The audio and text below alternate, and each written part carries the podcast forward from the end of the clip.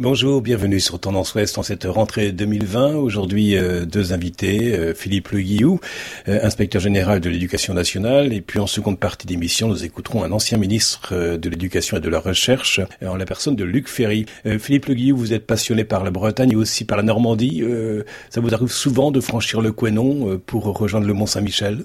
Assez rarement, puisque je partage ma vie essentiellement entre entre Paris où, je travaille et, la, et la Bretagne, donc je franchis assez rarement le, le Quénon, même si je suis allé euh, ces dernières années, évidemment, très souvent euh, à Caen, à Lisieux et dans d'autres, dans d'autres endroits comme cela. Continuons de, de, voyager avec vous. Votre essai La pierre et le vent chez Taillandier en 2019 a reçu le prix Témoin de lumière. Et vous êtes auteur d'autant de livres que d'allées de vie.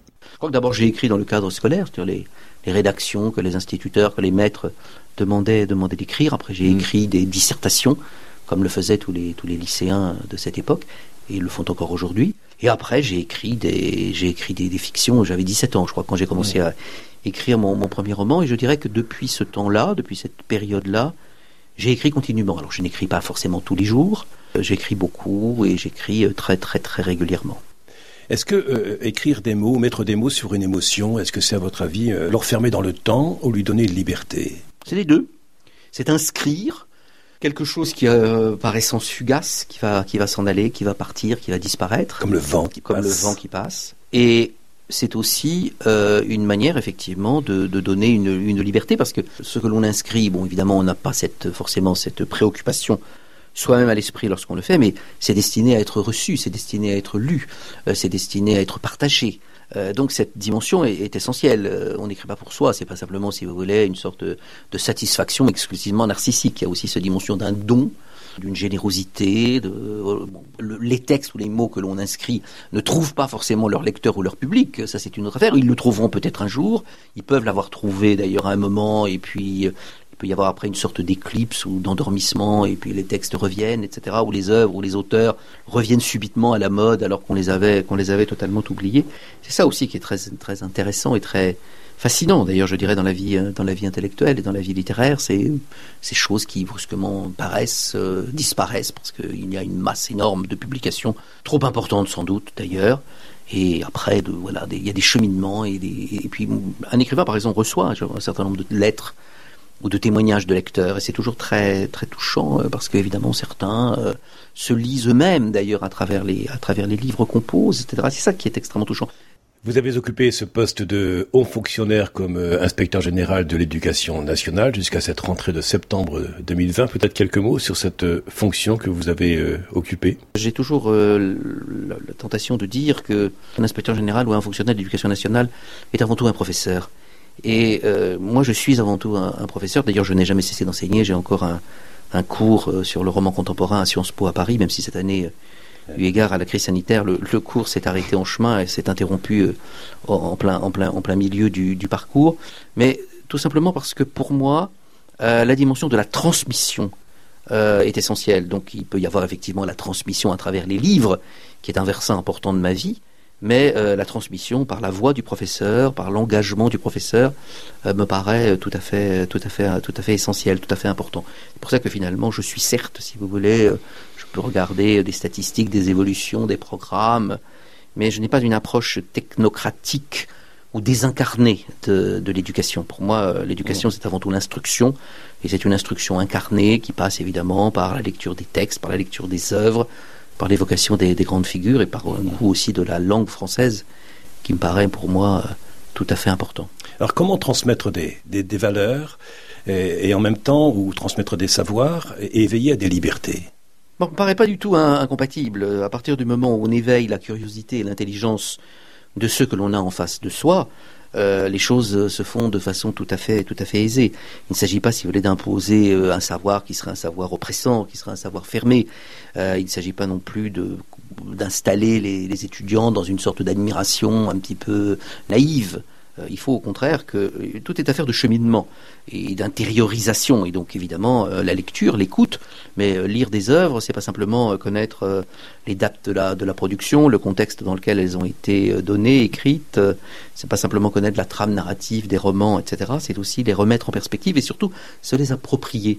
Et c'est ça qui me paraît extrêmement important, c'est ce travail personnel euh, d'appropriation, qui n'est pas d'ailleurs, un, je crois, un, travail qui est quantifiable, si vous voulez, qui se compte en heures, etc. C'est un travail dans, dans la durée, dans le, dans le silence, et c'est ça qui est important. C'est ça, lire. On, lire, c'est pas simplement prendre un roman et le lire de la première à la dernière page, de la première à la dernière ligne, c'est aussi euh, en faire un compagnon, euh, l'avoir auprès de soi, l'avoir chez soi, lire éventuellement d'ailleurs de façon un peu buissonnière, en, en, en picorant ici ou là des, des, éléments, ça, ça me paraît tout à fait, tout à fait important. En tout cas, c'est la, mm. toujours ce que j'ai dit au, depuis 1980. J'ai vu passer beaucoup d'élèves et beaucoup d'étudiants, mais c'est toujours ce que j'ai dit, c'était cette dimension effectivement de, de, liberté, qui soit une liberté effectivement dans le jugement, une liberté dans l'appréciation, et une, aussi une liberté dans la méthode, parce que finalement, euh, la littérature, pour moi, euh, Marcel Proust disait que c'était la vraie vie, il n'avait pas tout à fait tort. En tout cas, c'est une autre manière de regarder la vie, et c'est une manière peut-être aussi d'être mm. plus consolé, d'être moins perdu.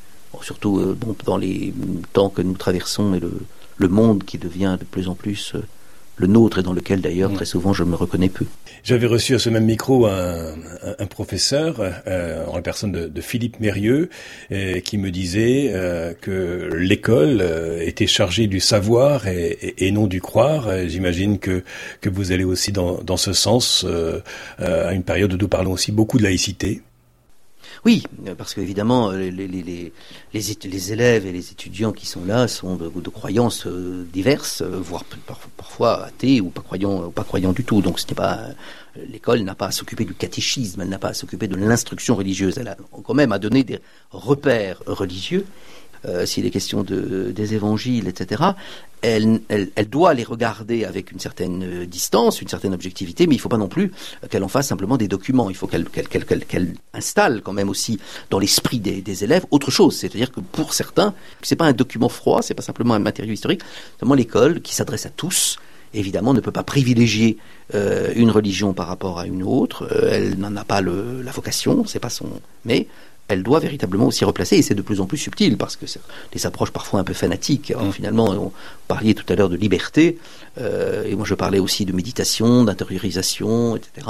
Le, le, fanatisme est tout le contraire de, de, la liberté, il écrase la liberté, donc la liberté de conscience, la liberté de lecture, etc. Donc, mais euh, d'abord le savoir, euh, croire est une dimension aussi personnelle, relève de la sphère privée, et les connaissances, elles, évidemment, sont euh, tout à fait euh, objectives et, doivent être le socle d'ailleurs de, de, de l'enseignement. Philippe Le Guillou, je rappelle que vous êtes donc euh, inspecteur général de l'éducation nationale jusqu'à cette rentrée de septembre 2020. Euh, vous êtes euh, haut fonctionnaire, auteur d'ouvrages et nous aurons l'occasion de, vous écouter à nouveau sur ces fréquences de tendance ouest pour nous parler de, de deux personnages historiques, que ce soit le général de Gaulle, mais aussi vous avez écrit un livre sur Thérèse de Lisieux. En seconde partie d'émission, nous écouterons quelqu'un que vous connaissez, l'ancien ministre de l'Éducation et de la Recherche, Luc Ferry. Pour l'instant, respiration musicale. Tendance ouest. Tendance ouest. Et suite de votre magazine Tendance Confidence, couleur rentrée, nous l'avons compris avec la première partie de cette émission, avec comme invité Philippe Le Guillou, inspecteur général de l'éducation nationale. Et maintenant, je vous propose en seconde partie d'émission d'écouter les confidences d'un ancien ministre de l'éducation et de la recherche, Luc Ferry. Bonjour. Bonjour, bonjour. Euh, parfois, nous parlons de l'arbre de la connaissance. Et lorsque nous parlons d'arbre, nous parlons évidemment de, racines également. Euh, quelles sont ces racines vis-à-vis -vis desquelles vous accordez beaucoup d'importance et, et quel est ce livre qui se trouve actuellement sur votre, votre chevet? Si j'avais un seul livre à garder sur euh, l'île euh, déserte, comme on dit, ce serait l'évangile de Jean, évidemment, bien que je ne sois pas croyant. Mais je trouve qu'il y a tout dedans. Je trouve que c'est un texte absolument magnifique. Il y a le judaïsme dedans. Il y a, une philosophie de l'amour qui est grandiose. Enfin bon. Donc j'ai une vraie passion pour la tradition chrétienne et pour la, théologie chrétienne, mais surtout pour l'évangile de Jean.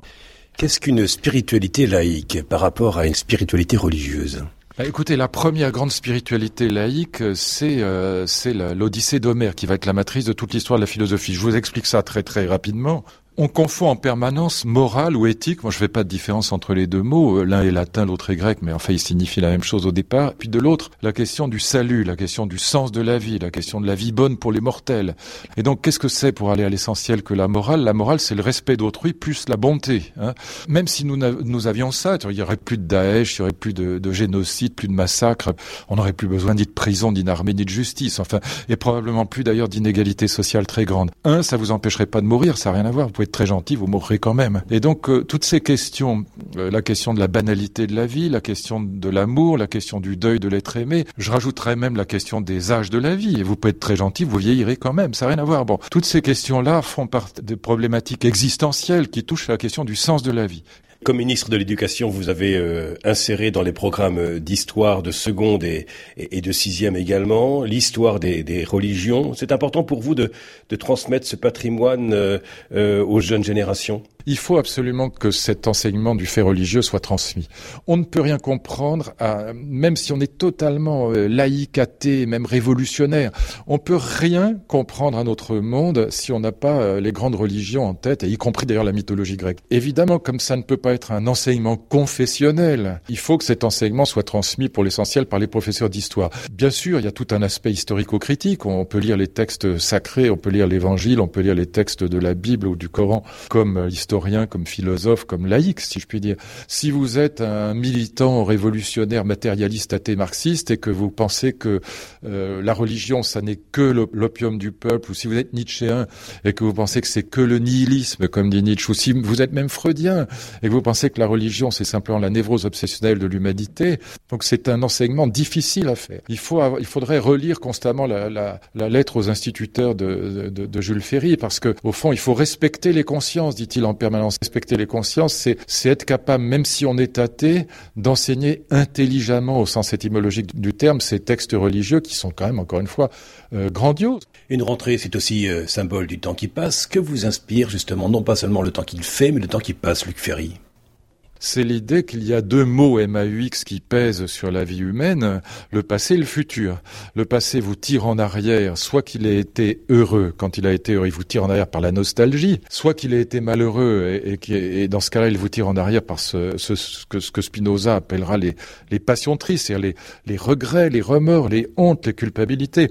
Et alors quand on, on parvient à s'arracher du passé, on se précipite dans l'avenir et on s'imagine que ça ira mieux après, hein, quand on aura changé de ceci, de cela, de ce que vous voudrez, de, de, de voitures, de, de, de, de maisons, de chaussures, de coiffures, de, de métiers. De... Et donc, euh, ce que les Grecs euh, pensaient, c'est que ces deux mots, MAUX, encore une fois, le passé et le futur, nous empêchent d'habiter le présent. Mon ami euh, André Comte-Sponville disait le sage est celui qui parvient à regretter un peu moins, à espérer un peu moins, à aimer un peu plus.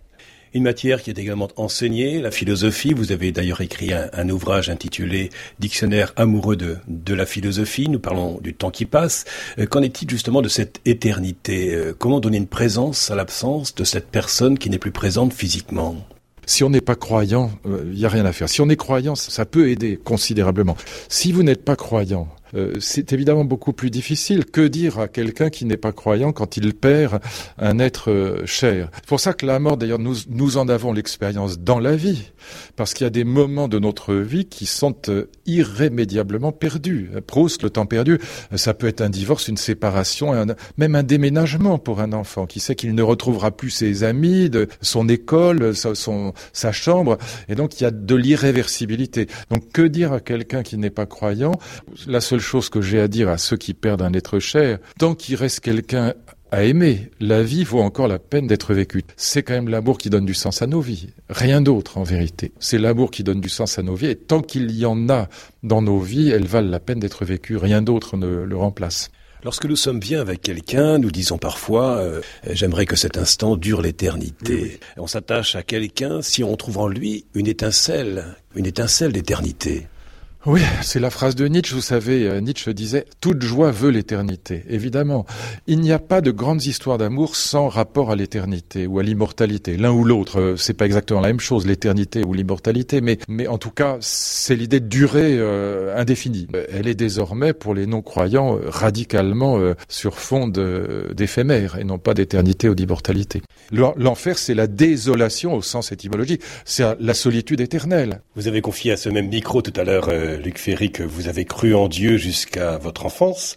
Vous aimeriez croire en Dieu à nouveau? Au sens où je vous ai dit tout à l'heure, ça faciliterait les choses. Moi, j'ai été croyant, très croyant jusqu'à l'âge de, de 7 ans. Évangile, la bonne nouvelle, hein, c'est quand même la nouvelle de la résurrection et c'est la nouvelle que l'amour est plus fort que la mort. Donc, crois volontiers. C'est que quand on est croyant, évidemment, euh, ça bouleverse la vie. C'est-à-dire que ça change la vie ici et maintenant, pas simplement après. Vous savez, les trois vertus théologales, hein, la, foi, l'espérance et la, et la charité. Charité, c'est pas la charité, c'est agapé, c'est l'amour. Quand vous y serez, cher ami, quand vous y serez là-haut, que vous serez mort et que vous serez en face de, votre Créateur, euh, la foi, vous n'en aurez plus besoin, vous y serez. L'espérance, vous n'en aurez plus besoin, vous y serez. Qu'est-ce qui restera? L'amour, restera agapé. Là-dessus, au moins, on est d'accord. Que direz-vous à Dieu? C'est une question que j'ose vous poser. Que direz-vous à Dieu euh, si un jour vous vous trouvez face à lui?